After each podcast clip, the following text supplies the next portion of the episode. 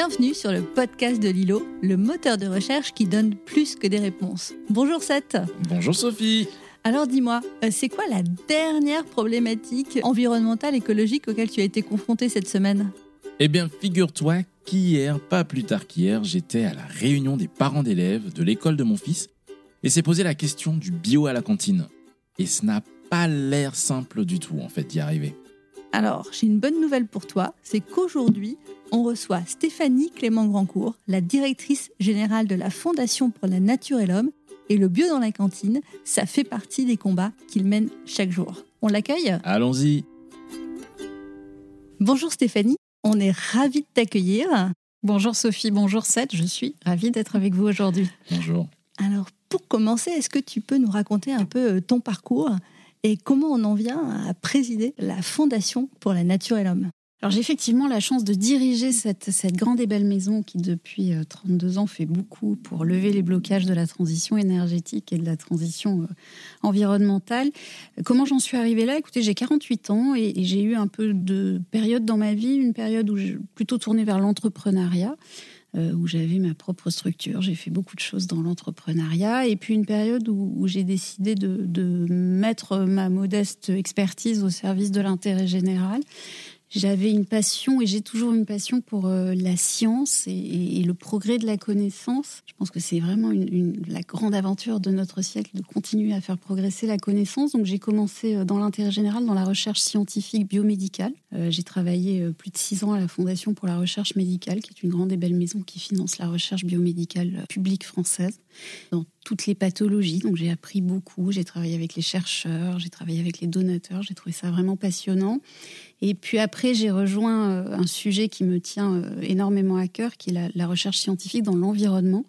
Et j'ai eu la chance de rejoindre la fondation Tara Océan, euh, qui travaille sur la recherche scientifique sur l'océan, où j'ai travaillé pendant plus de quatre ans au sein de cette, cette belle équipe. Et puis, il y a maintenant un peu plus d'un an, un an et demi, j'ai pris la tête de la Fondation pour la Nature et l'Homme, qui est une fondation qui est connue depuis 32 ans. Elle fait beaucoup dans l'univers de l'environnement.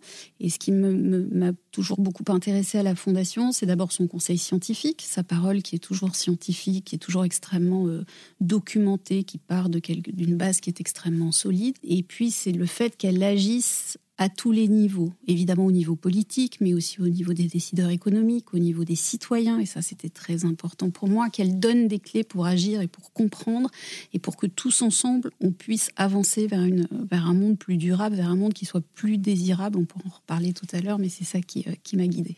C'est un sacré parcours quand même. Euh, c'est un parcours très riche, j'ai beaucoup de chance et puis euh, d'une certaine manière il est assez cohérent en ce sens où euh, moi je viens du sud-ouest, d'une famille où la nature a toujours été très présente. Mon père était un, fin connaisseur de la, nature, de nos campagnes. J'ai passé beaucoup de temps à me promener avec lui dans la campagne. Ma mère était méditerranéenne, elle adorait la mer. Moi je suis une plongeuse, j'ai toujours adoré mettre la tête sous, l'océan et, et, être dans la nature. Donc il y avait ce côté, cette volonté de préserver le vivant, de préserver ce qui, moi, m'émerveillait au quotidien depuis que je suis venue au monde. Donc ça, ça, a toujours été euh, quelque chose de très fort chez moi. Et aujourd'hui, avoir la chance de, de, le faire professionnellement et de me lever tous les matins, avoir la chance de travailler avec une équipe qui est assez formidable en plus mmh. et, et, au service de cette cause-là, de, de, protection, de préservation de l'environnement, de la biodiversité, travailler sur les enjeux climatiques et de le faire au carrefour euh, de toutes ces forces vives, que ce soit le politique, l'économique mmh. ou le citoyen, ça c'est une chance extraordinaire. Et justement, je pense que dans cette dimension de, de carrefour et de jeu collectif, il y a eu l'affaire du siècle, je pense, sur laquelle euh, vous avez euh, mené un combat qui a été euh, gagné collectivement. Est-ce que tu veux revenir un peu sur les, sur les coulisses? Oui, mais j'étais pas là quand l'affaire du siècle, quand les coulisses de l'affaire du siècle et quand la genèse de cette opération s'est faite. C'est effectivement une, un projet incroyable qui a réuni euh, plus de 2 millions de personnes, une pétition qui a suscité un intérêt énorme et, et qui disait à quel point à la fois le moment était juste, l'intention était juste et, et, et la volonté non pas d'attaquer le gouvernement, mais bien l'État avec un grand E pour dire à un moment il faut faire plus Et c'est important et c'est maintenant que ça se passe. Il y a eu comme la rencontre à la fois d'une urgence et, d'une communauté très très large autour de cette urgence, parce que les gens qui ont signé la pétition n'étaient pas forcément militants, n'étaient pas forcément euh, très au fait de tous ces enjeux-là, mais se sont dit là il faut agir. Et c'est cette impulsion euh, dont est capable la Fondation pour la nature et l'homme, et, et, pas seule, parce que sur l'affaire du siècle évidemment on n'était pas seul, qui est assez incroyable et qui montre les leviers qu'on a pour agir sur ces sujets, quoi qu'on en dise. Juste pour revenir rapidement sur l'affaire du siècle, pour ceux qui n'auraient pas suivi l'affaire, c'était une campagne dont le but, quand même, était de poursuivre l'État pour inaction face au dérèglement climatique. Oui, c'était une façon de dire à un moment, il faut pouvoir acter les choses, il faut agir, il faut que l'État agisse, et s'il ne le fait pas, il faut que la justice s'empare de ce dossier, ce qu'elle a fait. Et aujourd'hui, euh, on a obtenu une victoire euh, devant la justice, ça, ça fait jurisprudence, si je peux m'exprimer ainsi. Après, la Fondation pour la nature et l'homme n'a pas vocation à multiplier ce type d'opération, mais ça, c'était effectivement un, très beau moment. Aujourd'hui, euh, la Fondation va mettre en place, et on aura l'occasion d'en parler peut-être au cours de, de cet échange, des opérations citoyennes. On va aller encore une fois mobiliser le grand public, donner des clés pour comprendre, donner des clés pour agir, en, le mettant à contribution sur des actions concrètes. On en parlera tout à l'heure, la plantation citoyenne par exemple, et toujours dans l'idée de mobiliser le plus grand nombre sur ces enjeux et, de se dire à plusieurs on est plus fort. Oui, dans cette notion de donner des clés pour euh, comprendre, donner des clés pour agir, j'ai l'impression que ça fait aussi écho à ton parcours, comme tu nous le disais, entre la recherche scientifique, entre l'engagement pour l'environnement. Aujourd'hui, quels sont les, grands sujets euh, les grandes clés pour, euh, pour comprendre, alors peut-être pas toutes, mais est-ce qu'il y en a une ou deux? Que tu aimerais nous, partager et partager à nos auditeurs Effectivement, c'est quelque chose de très important. C'est un élément très important de mon parcours. J'ai toujours pensé qu'on devait parler à l'intelligence des gens et qu'il y avait pas de sujet qui n'était pas compréhensible. Dans la mesure où un sujet est expliqué correctement, expliqué, vulgarisé d'une certaine manière, tout le monde peut comprendre, tout le monde peut s'en emparer. Et ça, dans la recherche scientifique biomédicale, c'était très fort, parce que quand vous parlez de sujets comme la génétique, par exemple, ces sujets sont des sujets éminemment complexes. Et, je me disais toujours, si moi j'arrive à comprendre, tout le monde comprendra. Et, cet effort de vulgarisation, moi j'ai beaucoup d'admiration pour les, les, personnes qui font ce travail-là, qui sont des relais entre la science dans ce qu'elle a de plus dur euh, et de plus complexe, et le grand public au sens large. Et je trouve que c'est un métier merveilleux de, ce passage de relais. Et pour moi, ça c'est important. Et la FNH doit être, et elle l'est exactement aussi dans cet endroit-là, de dire on va vous donner des clés pour comprendre. Les sujets qui sont les nôtres sont éminemment complexes. Et ils le sont d'autant plus qu'on travaille souvent au croisement des enjeux écologiques évidemment, mais aussi des enjeux humains. Pourquoi? Parce que on sait aujourd'hui ce qu'il faudrait faire pour que ça change vraiment, et pourtant on le fait pas parce que ça bloque. Et les blocages, ils sont à tous les niveaux. Je pourrais vous prendre des exemples. Les cantines ne sont pas toutes bio, les modèles agricoles ne sont pas tous sans pesticides, la mobilité durable n'est pas la norme, euh, la préservation de la nature même n'est pas la norme de notre quotidien. Pourtant, ça devrait l'être. Pourquoi ça ne l'est pas? Parce qu'on fait face à des blocages qui sont économiques, psychologiques, sociaux, parce que c'est éminemment compliqué. Et l'ambition qu'on a tous à la FNH et qu'on partage, c'est de faire en sorte que sur tous ces sujets, on puisse sortir de l'exception, que les cantines bio ne soient plus l'exception, que l'agriculture sans pesticides ne soit plus l'exception, et qu'on puisse déployer des solutions à grande échelle le plus vite possible pour que l'exception devienne la norme en fait, et pour mmh. que demain, on se dise plus il faut des cantines bio, les cantines soient bio et on se pose plus de questions, l'agriculture soit sans mmh. pesticides et on se pose plus de questions. Et c'est ça, sur ça qu'on travaille. Et pour que ça, ça puisse exister, il faut évidemment qu'il y ait des décisions politiques fortes il faut que ceux qui ont la responsabilité, le pouvoir d'agir puissent le faire. Donc pour ça, il faut qu'on soit à leur côté, face à eux, qu'on pousse des, solutions. Mais il faut aussi que la société dans son ensemble, les décideurs économiques et aussi les citoyens s'emparent de ces sujets. On parlera tout à l'heure de, de plantation citoyenne. Si chacun d'entre nous ne se met pas au travail pour remettre de la nature dans nos lieux de vie, on n'y arrivera pas. Donc il faut que chacun s'empare de ces sujets et se dise j'ai les moyens d'agir. Mais pour ça, il faut accompagner les gens, il faut leur donner des clés, il faut leur donner des moyens, il faut leur donner des, des leviers pour qu'ils puissent se dire moi aussi je peux faire. Et, comment vous faites pour euh, coacher nos politiques? Alors on les coache pas. Euh, ce qu'on fait à la fondation, nous, on est très exigeant dans les solutions qu'on porte. On est dans une logique de dialogue et de co-construction. Donc sur chaque sujet, on va travailler avec notre conseil scientifique, avec nos experts, avec des associations de terrain, avec des filiales métiers, avec des gens qui sont toujours au plus proche des problématiques, des gens qui sont sur le terrain et qui, si j'ose dire, se coltinent les difficultés au quotidien. Avec eux, on va aller élaborer des solutions et ces solutions, on va autant que possible et le plus souvent les penser, je vous le disais, au carrefour des enjeux écologiques et des enjeux humains pour ne laisser jamais personne de côté, parce que ça, c'est important. Et une fois qu'on va avoir ces solutions et qu'on va se dire il y a des feuilles de route possibles, il y a des voies de passage possibles, on va les porter au plus haut niveau. Alors évidemment auprès des décideurs politiques et dans une posture de construction et de, j'oserais le mot, d'une certaine modestie. Nous, on n'est pas dans le yaka faucon, on ne dit pas c'est la seule solution pour agir, on dit là il y a une voie de passage et on peut travailler autour de cette voie-là. Et c'est ça qu'on va porter auprès des, décideurs politiques. Et c'est un peu la posture de la Fondation de se dire on travaille sur des solutions tous ensemble et des solutions qui sont pensées vraiment au carrefour des enjeux humains et, environnementaux et on essaye d'avancer en ce sens-là. C'est quand même plus que de, de l'accompagnement en fait. Vous apportez des solutions politiques et vous leur expliquez que c'est ce qu'attend les administrés Disons que nous, on n'est pas dans une posture de, ni de dogmatisme, ni de euh, yaka faucon, parce qu'on on connaît la, complexité des sujets, euh, et on la connaît d'autant mieux qu'on l'étudie. Il y a beaucoup d'experts à la Fondation qui travaillent sur ces sujets. Donc on sait que c'est pas simple, le côté... Euh, c'est facile, vous allez voir. c'est, ah bon? C'est pas comme ça? Non, bah sinon oh, on y serait déjà si c'était si simple. Donc on sait que c'est pas simple. Et les problématiques, on les vit tous au quotidien et en ce mm. moment plus que jamais.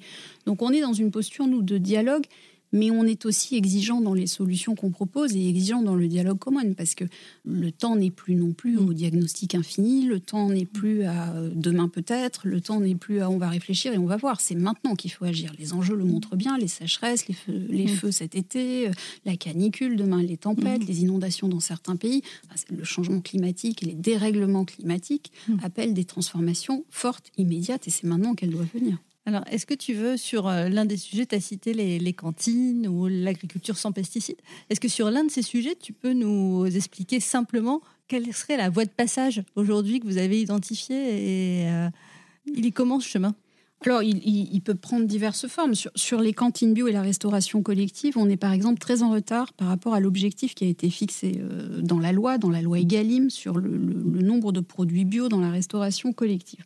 On est à 6, un peu plus de 6% en 2021, alors que l'objectif est à 20%. Donc on est loin du compte. Aujourd'hui, avec l'inflation, avec les, coûts qui augmentent, bah, le bio est mis à mal dans les cantines parce qu'il coûte plus cher et parce que quand il faut faire des arbitrages, on ne les fait pas toujours en faveur de la qualité, simplement parce qu'il y a des enjeux économiques derrière que tout le monde comprend. Qu'est-ce qu'on a fait nous? On a créé un programme qui s'appelle Mon Resto Responsable, qui accompagne la restauration collective dans une démarche pour aller vers une alimentation saine de qualité et pour dire on vous laisse pas tout seul face à ces enjeux, on met en, place une, démarche d'accompagnement. De, et puis on va aussi agir au niveau plaidoyer politique pour pousser les pouvoirs publics, par exemple dans le, cadre du projet de loi de finances actuellement, pour apporter une aide financière publique euh, aux, acteurs de la restauration collective. Pourquoi? Parce qu'on a envie qu'eux continuent à proposer plus de bio, parce que derrière eux, il y a toute une filière de production bio et que c'est important de ne pas les lâcher en race campagne du jour au lendemain. Et puis parce que ben, moi j'ai des enfants, ce qui m'intéresse, c'est que dans la restauration collective, ils mangent bio plutôt que pas bio. Dans les EHPAD, dans les hôpitaux, c'est des endroits où on doit manger une nourriture saine, de qualité. Et c'est ça qu'on pousse en fait. Donc ça, c'est une voie de passage. De la même manière euh, sur, sur, euh, sur les pesticides, qui est un, sujet sur lequel on travaille énormément, j'ai envie de dire, de toute éternité à la FNH. Euh, on travaille évidemment beaucoup sur des aspects politiques pour convaincre les, décideurs politiques qu'une une agriculture sans pesticides, c'est sans doute mieux qu'une agriculture avec pesticides. Vous, goûterez mon sens aigu de l'euphémisme, j'en suis sûre. Et donc, on travaille au quotidien et on va aller chercher les, moments de l'agenda politique pour porter nos solutions. Et sur cet exemple-là, en juin dernier, par exemple, lors du PSN, donc de l'adaptation française de la PAC, hein, qu'on connaît tous, on a réussi à ce qu'une prime de 30 euros par hectare supplémentaire soit accordée pour les exploitations bio. Ça, ça a été validé par le gouvernement et ça a été porté par la FNH, pas seulement, ça a été porté aussi par la Fédération nationale de l'agriculture biologique, mais on travaille toujours, là encore on en revient, la co-construction, le dialogue, à plusieurs on est plus fort, et on va porter ces solutions, voilà, encore une fois, à plusieurs acteurs, mais, mais toujours dans l'idée de faire avancer les choses dans le bon sens. Et euh, au niveau des citoyens, tu nous disais tout à l'heure, vous êtes en train de lancer une euh, campagne sur la biodiversité, on a fait un constat euh, très simple qui part des, chiffres existants. Aujourd'hui, on sait qu'il y a un tiers des oiseaux qui ont disparu en 15 ans. On sait qu'il y a 66% des espèces de papillons de jour qui ont disparu d'au moins un département. Ça paraît Comme ça, ça paraît rien, c'est colossal. Euh, on sait qu'il y a trois quarts des insectes volants qui ont été décimés, on le dit souvent, on n'en voit plus sur le pare-brise de nos voitures. Vrai. On sait qu'il y a 750 000 km de haies qui ont été supprimés depuis 1950 et que ça continue encore chaque année, 11 000 km chaque année de haies qui disparaissent. Les haies, c'est fondamental pour la biodiversité dans nos campagnes, pour lutter contre les pesticides, pour rendre nos territoires plus résilients face au changement. Face à ça, si on laisse faire et si on ne donne pas aux citoyens le pouvoir d'agir sur ces sujets, on n'y arrivera pas. Si on compte que sur les entreprises ou que sur les pouvoirs publics pour renaturer, remettre de la biodiversité dans tous nos lieux de vie, on n'y arrivera pas. Donc face à ce constat, on s'est dit quoi? On s'est dit, il y a beaucoup personnes qui ont envie d'agir pour la biodiversité, sauf qu'elles ne savent pas comment faire, elles ne savent pas comment s'y prendre et elles ne savent pas comment être utiles. Parce que planter, c'est facile, encore faut-il savoir quoi planter, où planter, à quel moment. Euh, on n'est pas tous des spécialistes du jardinage, on n'est pas tous des spécialistes de la biodiversité. Pourtant, ce que je vous disais tout à l'heure, moi je crois qu'en donnant des clés, en parlant à l'intelligence des gens et en leur donnant les bons outils pour comprendre, vous pouvez lever des montagnes. Et c'est ce qu'on s'est dit à la FNH. Donc on a mis en place un programme qui s'appelle J'agis pour la nature, avec différents outils, des outils, euh, des, guides du planteur, des posters, des choses très ludiques, très pédagogiques qui donnent envie d'agir. Et au cœur de ce dispositif, on a mis en place une formation. Alors le mot est un peu pompeux, formation vidéo, 64 euh, modules de, petits formats courts en vidéo avec un youtubeur qui s'appelle Nicolas Mérieux qui est extraordinaire, qui a une énergie formidable et contagieuse, et avec des associations de terrain spécialistes des plantations euh, de bosquets comestibles, de haies, de différents types de plantations. Et on a donné des clés pour comprendre. Et vous suivez cette formation, quand vous voulez, où vous voulez, vous la prenez par le bout que vous voulez, vous y rentrez par n'importe quelle thématique et vous allez tout savoir en fait. Où planter, quand planter, comment vous y prendre, avec qui, à qui demander conseil, quel plan choisir en fonction de là où on habite. Des façons très simples et très précises à la fois euh, de s'engager en ayant les bons outils. Et c'est là que je trouve la FNH est à sa juste place parce que elle permet l'engagement, mais elle ne dit pas aux personnes vous êtes tout seul. Allez-y, il faut y mmh. aller, mais, mais, mmh. mais d'une certaine manière, débrouillez-vous. Non, on dit il faut y aller, on est à vos côtés, on vous donne les outils et ensemble, on va pouvoir changer les choses. Mais alors, est-ce que ce programme, il s'adresse vraiment à tout le monde? Est-ce que j'ai besoin d'avoir un jardin ou est-ce que tout pas forcément? J'ai presque envie de dire, même s'il s'adresse à vous, surtout si vous n'avez pas un jardin, parce que qu'est-ce qui va compter? Ce qui va compter, c'est que vous plantiez en bas de chez vous, dans la cour de votre immeuble, dans votre entreprise, sur les terrains de sport de vos enfants, euh, dans les, la cour d'école de vos enfants, dans les cimetières, sur les parkings. Ce qui compte, c'est de remettre de la nature dans nos lieux de vie, mais dans tous nos lieux de vie, mm-hmm. pour les rendre vraiment plus résilients, d'une part, au changement climatique et, on, et dérèglement climatique. On le voit à Paris euh, où nous sommes, quand il fait très chaud, si vous vous rapprochez des arbres, eh ben vous allez avoir un peu moins chaud. Donc on a intérêt à ce qu'il y ait beaucoup, beaucoup d'arbres, beaucoup de nature, beaucoup de verdure dans Paris et, et dans toutes les villes et un peu partout. Mais chez les agriculteurs, c'est pareil. Si vous avez envie demain d'aller voir un agriculteur à côté de qui vous vivez, lui proposer de planter des euh, sur son exploitation pour avoir une meilleure irrigation, pour peut-être utiliser moins de pesticides, moins d'intrants, pour un retour de la biodiversité, c'est aussi utile, voire peut-être plus utile encore que de planter dans son jardin ou, dans sa terrasse. Mais déjà, si vous commencez par là, bah, c'est un début et on espère que ça ira encore plus loin. Moi, dans ma rue, c'est très compliqué, j'ai plus de place. T'as planté partout Mais non, non, justement parce qu'il y a du bitume partout. Qu'est-ce qu'on peut faire? Alors, il y, a, une réflexion dans les villes, à Paris notamment, pour débétoniser, casser du béton et remettre de la nature. Les collectivités locales, les élus locaux avec qui on, essaye de travailler le plus étroitement possible, ils ont envie aussi d'être impliqués sur ces sujets. Donc cette formation, elle est aussi destinée à eux, elle est aussi destinée à leurs concitoyens. Et, les villes, les, communes doivent être impliquées. On a déjà plusieurs chantiers de plantation où les communes sont impliquées. Et ça, c'est important. Et puis, on met aussi à disposition de, toutes ces personnes qui ont envie de planter non seulement une formation, mais aussi une plateforme du bénévolat nature qui met en lien des citoyens et des associations de terrain qui ont des besoins de bénévoles. Donc, si vous avez envie demain, un week-end, vous êtes chez vous dimanche et, vous vous dites j'irai bien essayer de me rendre utile, ben, vous pouvez essayer de voir si autour de vous il n'y a pas une association qui a un mmh. besoin particulier pour planter ou pour faire bien d'autres choses dans la mhm. préservation et la restauration de la biodiversité. Mais sur cette campagne de plantation, ça, c'est un super outil parce que vous êtes accompagné. Ça peut être dans le cadre d'une collectivité, ça peut être dans d'autres cadres. L'association encadre le dispositif et puis l'action, mais vous êtes utile et puis vous mettez les mains dans la terre et c'est une bonne façon de commencer à planter.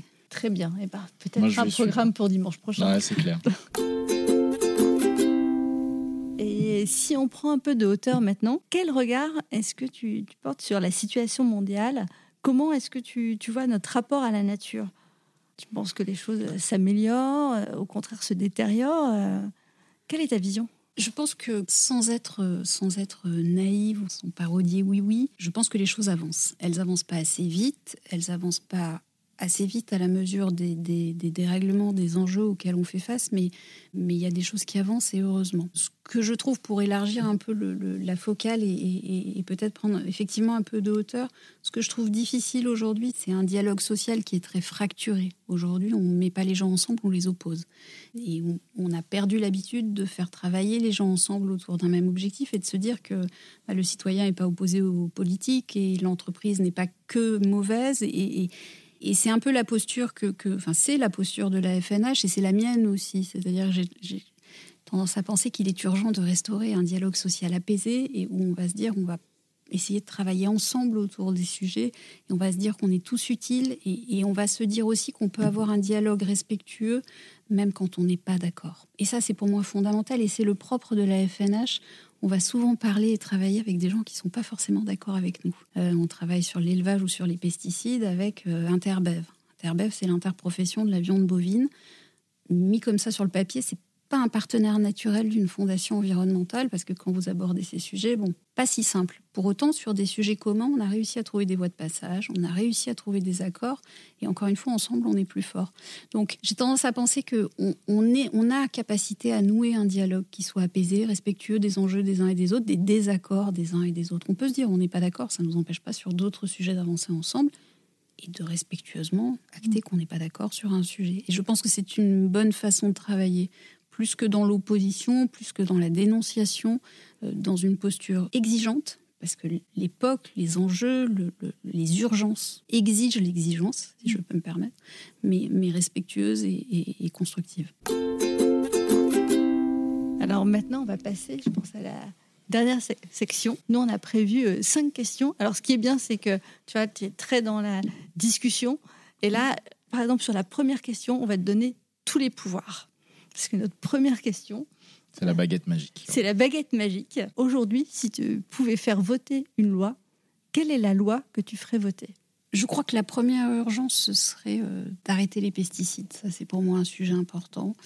Euh, je pense qu'il faut changer notre modèle agricole, mais le, changer euh, en, créant un nouveau pacte social avec les agriculteurs. Moi, je suis petite fille d'agriculteur, j'ai beaucoup de respect pour cette, cette profession. Je viens d'un un département, le Gers, euh, majoritairement agricole. J'ai passé mon enfance à me balader dans les champs avec mon père. Je, sais la, difficulté de ce métier, euh, je sais l'importance de ce métier. Et, je rêverais d'un monde où, on instaure un nouveau modèle agricole. Et, si j'osais, je vous dirais où nos agriculteurs sont aussi payés que tous ceux, celles et ceux, pour qui j'ai beaucoup de respect aussi, hein, mais qui produisent du PowerPoint dans les bureaux. Donc, revoir un peu notre échelle de valeur et se dire quelles sont les, les, on s'en est beaucoup parlé au moment du Covid, mais quelles sont les professions qui sont vitales? Celle-là, elle est vitale. Produire ce qui nous nourrit, il n'y a pas de plus beau métier au monde. Mm. Euh, donc, redonner une vraie place à l'agriculture, redonner une vraie place à ceux qui, euh, qui, qui, font ce métier et souvent avec une passion incroyable et une abnégation incroyable et leur permettre de travailler dans des bonnes conditions parce que on l'oublie souvent quand on se bat pour l'arrêt des pesticides, on se bat aussi parce que c'est évidemment meilleur pour la santé des consommateurs, c'est meilleur pour la santé de la nature, c'est meilleur pour la santé des agriculteurs aussi. Et ça, c'est vraiment un sujet qui me tient beaucoup à cœur. Alors, si tu avais l'occasion de parler à un grand patron à un politique, n'importe lequel, maintenant, tout de suite, qu'est-ce que tu lui dirais? Qu'est-ce que je lui dirais? Je lui dirais il y a encore beaucoup de travail à faire et ne n'apportez pas de, mauvaises réponses à de bonnes questions. Aujourd'hui, on, fait face à des enjeux, je vous le disais, qui sont complexes et qui peuvent parfois appeler des réponses euh, un peu rapides qui sont pas forcément à la hauteur des enjeux. Euh, je prends un exemple très concret, on va rester sur le même sujet, la souveraineté alimentaire. Euh, la guerre en Ukraine n'était pas là depuis 48 heures que déjà on parlait de remettre des pesticides partout dans les champs parce qu'il fallait produire, produire, produire. On sait maintenant qu'en fait, c'est pas un problème de production, c'est plus un problème de distribution. On sait aussi que l'agriculture et l'écologie, enfin l'agriculture sans pesticides produit aussi bien. Simplement, il faut travailler le système un peu différemment. Donc c'est ça que j'aurais envie de dire à nos décideurs aujourd'hui, c'est dire nos, nos enjeux sont éminemment complexes, ils sont toujours à penser à l'aune du social et de l'environnemental. Encore une fois, il s'agit de laisser personne de côté. Euh, et ça, c'est important à la FNH où vraiment l'homme est au centre de notre action. Et puis, il est urgent aussi de construire un récit parce qu'on ne peut pas accumuler les changements, les projets de loi et, les poser comme des briques. Ce qu'il faut, c'est maintenant... Euh, donner corps à tout ça. Quel monde? Dans quel monde on va? Et, le monde, il va changer. On le sait aujourd'hui, on est à un changement civilisationnel déjà en train très fort. Il est en train de changer sous nos yeux. Euh, le pouvoir politique revient en force et c'est tant mieux. On fait un petit retour en arrière sur, sur, sur l'ultralibéralisme et c'est tant mieux. L'internationalisation du commerce, on revient en arrière et d'une certaine manière, c'est tant mieux. Donc, comment on construit ce monde à venir et quel récit on offre à nos enfants, mais récit avec un grand air Quel monde on veut collectivement et, et où on va demain? Quelle place on laisse au travail, quelle place on laisse à des activités hors du travail. Je pense notamment à des activités de bénévolat sur la préservation de la nature ou sur tout autre type d'activité.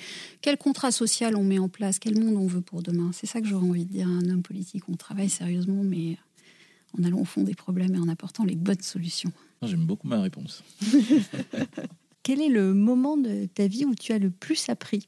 Qui serait ta plus belle leçon? C'est une question très très personnelle. Euh, j'ai beaucoup appris en vieillissant. J'ai 49 euh, ans aujourd'hui et, sans doute ces dernières années, j'ai beaucoup appris parce que euh, j'ai perdu des êtres chers qui étaient très proches de moi. la vie s'est chargée de me rappeler deux, trois choses essentielles qu'on a tendance à oublier quand on est plongé dans un quotidien, qu'on est à la fois, comme j'ai la chance de l'être, mère de famille, dans des boulots très prenants, très passionnants. On en oublie parfois de. Voilà.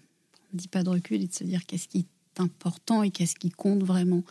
Donc je dirais que ouais, ces dix dernières années, j'ai énormément appris. Mais il n'y a pas un jour où ça s'est déclenché. C'est un processus qui est un peu long, mais j'ai le sentiment qu'on devient meilleur en vieillissant. bon, Sophie, on va faire un petit règlement de compte. Désolé Stéphanie, les auditeurs m'en sont témoins. La dernière question, je n'en veux jamais. Sophie a sauté délibérément la troisième question pour que je tombe sur la cinquième question. Mais alors, tu veux que je la fasse quand même? Ah bah non, je vais la faire et tu vas faire la dernière question. Désolé, mais je te la laisse. La tension monte, je suis tout à vous. Alors, troisième question. Quel geste ou habitude encourages-tu nos auditeurs à prendre ou à abandonner? Ah, alors moi, il y, a quelque chose qui me tient beaucoup à cœur. Je suis euh, une grande, grande, grande marcheuse. Euh, je tiens ça de mon grand-père, qui euh, a toujours refusé de passer son permis de conduire et qui marchait beaucoup. et j'ai toujours beaucoup, beaucoup, beaucoup marché. Mmh. Et donc aujourd'hui, je suis parisienne et je m'aperçois, pour le vivre au quotidien, que quand vous souhaitez vous déplacer à Paris, vous allez sur euh, l'appli euh, de la RATP, de Mappy, ce que vous voulez, et vous vous apercevez que souvent, aller à pied quelque part, alors c'est toujours plus rapide qu'en voiture, parce que mm. Paris intramuros n'est finalement pas une si grande ville que ça, quoi qu'on en dise, euh, et c'est parfois même plus rapide qu'en transport en commun. Donc, c'est ça que j'ai envie de dire, c'est déjà, demandez-vous quand vous vous déplacez si finalement vos habitudes peuvent pas être un tout petit peu bousculées et si finalement vos pieds sont pas le meilleur véhicule que vous pouvez avoir. Parce que je trouve que quand on marche, on réfléchit, on s'aère la tête, on fait mm. du sport aussi d'une certaine manière, on se bouge. Et c'est voilà un formidable moyen de se déplacer. Et, et on le fait pas souvent parce qu'on n'y pense même pas en fait. Bah oui. Donc euh, ça c'est la première chose. Après il y a plein plein de façons d'agir quand on est citoyen. On, l'a dit, de s'impliquer au quotidien dans des actions qui permettent de changer les choses. Euh, il y a des gros sujets aujourd'hui. On parle beaucoup d'énergie. Euh, on en parlait récemment des choses toutes bêtes, hein, mettre un pull au lieu de monter le chauffage, euh, mm. des choses un peu de bon sens euh, au quotidien sont importantes. Il y a un gros enjeu sur euh, la façon dont on se nourrit. sans doute faut-il réduire notre consommation de viande, par exemple, mais typiquement sur ce sujet, nous à la FNH, ce qui nous importe, et moi ce qui m'importe, c'est que on puisse continuer à manger de la viande, moins, mais mieux, parce que ça c'est important, et qu'on favorise un élevage qui soit pâturant, qui, est l'élevage qu'on aime voir et dans lequel on aime aussi euh, passer des vacances, et enfin des paysages dans lesquels on aime passer des vacances. Donc soutenir un élevage agricole pâturant, durable, avec des gens qui font un travail super propre, qui ont un gros respect des animaux euh, qu'ils élèvent et, qui font un boulot formidable et qui produisent une viande formidable. Donc voilà, s'interroger sur en se disant je vais peut-être pas manger de la viande tous les jours parce que ça c'est vraiment pas la bonne trajectoire. Mais par contre quand je vais l'acheter, je vais faire attention où elle vient et je vais même accepter peut-être de la payer un peu plus cher. Hmm. euh, quitte à pas en, en manger moins. Donc ça, c'est quelque chose qui me paraît, euh, qui me paraît aussi intéressant. Et puis je terminerai sur une dernière chose, peut-être laisser tomber l'aquabonisme, c'est-à-dire que L'aquabonisme. Ouais, le- vous savez, c'est cette, cette réflexion qui consiste à dire je vais rien faire parce que l'américain il bouge pas, le chinois il est sclérosé, et puis euh, mon voisin il a un SUV, et Mm. puis alors ça sert à rien quoi. Je vais, euh, je vais... Ben non en fait, parce qu'il y a une valeur d'exemple qui est intéressante aussi, et puis parce que se mettre en mouvement ça, ça fait du bien, et Mm. on se dit ben si on a des clés pour agir, et, et si on peut changer des comportements, on peut moins prendre l'avion, on peut passer au train, et on Mm. peut vivre mieux. Et c'est ça qu'on essaye de montrer. Les trajectoires dans lesquelles on va, on en revient au récit dont on parlait tout à l'heure, ça va nous permettre aussi de vivre mieux. Et c'est ça qui est intéressant. Oui, j'aime beaucoup cette réflexion et je pense que je vais reprendre le mot parce que je le dis souvent autour de moi en fait. On ne peut pas attendre seulement les personnes qui sont des figures de proue en fait. On peut soi-même être de très très bons exemples. On est des personnalités aussi en fait. Et on est tous acteurs à notre niveau et on peut faire beaucoup, beaucoup, Mm. beaucoup de choses. Ouais, je crois que le, le- le concept du sauveur qui va arriver avec les solutions toutes faites, tout ça, ça, ça, ça c'est has fini. c'est c'est sans doute un has-been. ouais. Bon Sophie, La dernière est pour toi. Oui, mais je pense qu'en fait, tu vas m'en vouloir parce que je sens que cette fois-ci, elle va être, elle va être pas, elle va pas être simple, cette Ouais, question. Euh, parce que tu nous as parlé de récits, parce que tu nous as déjà, je pense, tu as commencé à nous mettre euh, sur, sur, sur la piste de, de tes pensées. Et parce que cette dernière question, c'est euh, qu'est-ce qui te fait penser qu'on va s'en sortir? Alors déjà, est-ce que tu penses qu'on va s'en sortir? Et comment est-ce que toi, tu, tu verrais ce récit?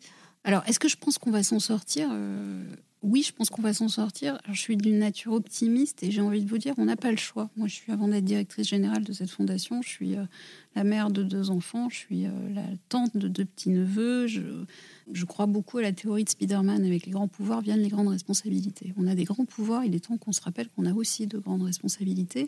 Et d'abord envers nos enfants. Et sans jouer le côté boomer contre le reste du monde, ça m'agace un peu quand j'entends euh, la génération qui arrive, là, les jeunes, c'est eux qui vont résoudre le problème. Ben non, on va essayer déjà de résoudre autant que possible euh, le problème avant qu'ils arrivent aux manettes, parce qu'on leur doit bien ça. Donc par nature, je suis optimiste, et puis par, euh, par valeur, je me dis qu'on n'a pas le droit d'être autre chose qu'optimiste aujourd'hui. Et qu'est-ce qui me donne la force et le- le- l'envie d'être optimiste? Ces jeunes que je vois autour de moi aujourd'hui qui ont envie de s'y mettre, qui ont envie d'agir, qui pensent différemment, qui, qui accordent une valeur incroyable à tout ça et qui se bougent. C'est l'équipe formidable que j'ai autour de moi à la Fondation tous les jours. Euh, un peu moins de 25 personnes qui, qui se démènent chaque minute de leur journée pour faire en, chose- en sorte que ça, ça bouge, chacun dans leur domaine, que ce soit au niveau politique, au niveau citoyen, au niveau décideur économique. Ils lâchent rien et, et ils le font toujours dans une posture hyper constructive et en se disant qu'est-ce qu'on va trouver? C'est cette notion de voie de passage. C'est par où on va passer pour y arriver. Quoi. Et ça, ça me rend éminemment optimiste. Et puis, euh, ouais, on n'a pas le droit de lâcher. C'est pas, c'est pas possible. Il faut y aller. Et dans ces voies de passage, à ton avis, elles vont nous amener dans un monde qui sera, qui sera comment Bah, ce, ce il récit Il faut qu'elle nous amène dans un monde qui sera meilleur. Ce sera un monde extrêmement différent, mais pas forcément moins bien. Euh, on peut avoir des. enfin, ça me paraît une évidence de le dire, mais c'est vrai. euh, on vivra mieux demain dans un monde où il y a moins de gaz à effet de serre dans l'atmosphère parce qu'on respirera mieux. Euh, on vivra mieux dans un monde demain où on aura tous accès, j'insiste bien sur le tous, à une nourriture de, de qualité. On vivra mieux dans un monde demain où il y aura moins d'inégalités. Les inégalités climatiques, on les vit et on va les vivre chaque jour davantage. Il faut qu'on travaille sur cette question.